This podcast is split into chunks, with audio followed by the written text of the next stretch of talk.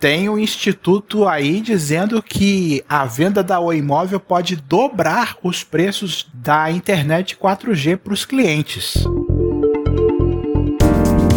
Seja bem-vindo ao episódio 102 deste podcast. O Instituto Brasileiro de Defesa do Consumidor participou de uma audiência pública na Câmara dos Deputados sobre a venda da Oi Móvel para as operadoras Claro, TIM e Vivo. Ela apresentou um relatório sobre os preços praticados pela Tele. Para a entidade, a redução para três operadoras traz impactos negativos e pode dobrar os preços dos serviços. Segundo o divulgado pelo site Tecnoblog, a afirmação do IDEC leva em conta que os planos da Oi são mais acessíveis em comparação com o ofertado pelas demais operadoras. Um representante do instituto aponta que ela vende um serviço pré-pago 30 GB de internet por 30 reais, válidos por um mês. O IDEC também mostrou a diferença de preços nos planos controle ou pós-pago, categoria que a Oi cobra R$ 49,99 por mês por 50 GB de internet. O Instituto apontou a quantidade de internet e o preço mensal de pacotes similares oferecidos pelas compradoras e os valores ultrapassam a marca dos 100 reais mensais. As operadoras Claro, TIM e Vivo estavam presentes na audiência e defenderam a compra da Oi Móvel. Para a Vivo, a transação é pró-competitiva e deve trazer benefícios ao consumidor. A TIM lembra que não foi uma única empresa que comprou toda a Oi Móvel, algo que não seria possível por conta dos limites de concentração de espectro impostos pela legislação. Um executivo da Oi também citou o fato da operadora ter 300% menos municípios cobertos que a empresa líder de mercado.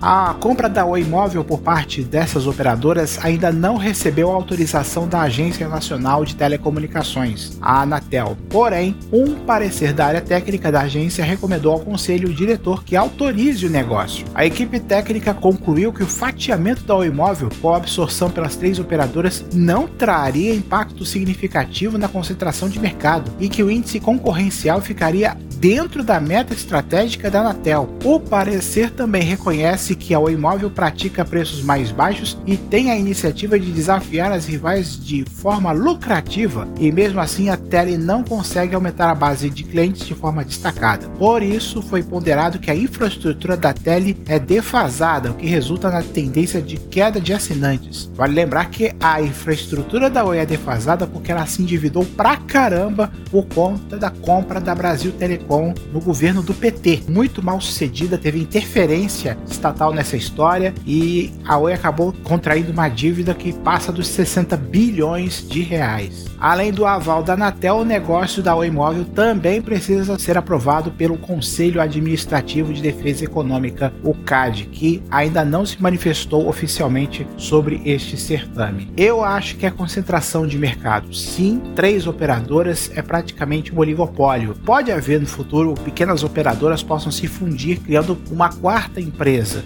possa fazer frente a essas três. Mas isso aí vai depender de fatores econômicos, vai depender também da questão de legislação, se vai mudar alguma coisa até lá, e como é que vai se comportar a tecnologia com a chegada do 5G prevista para 2022. Quer deixar a sua mensagem? Acesse o arroba área do Marcel no Instagram e no Twitter e saiba mais sobre os conteúdos que eu publico aqui nas redes sociais. Chegamos ao final de mais um episódio. Muito obrigado pela sua audiência e a gente se fala no próximo episódio. Até mais!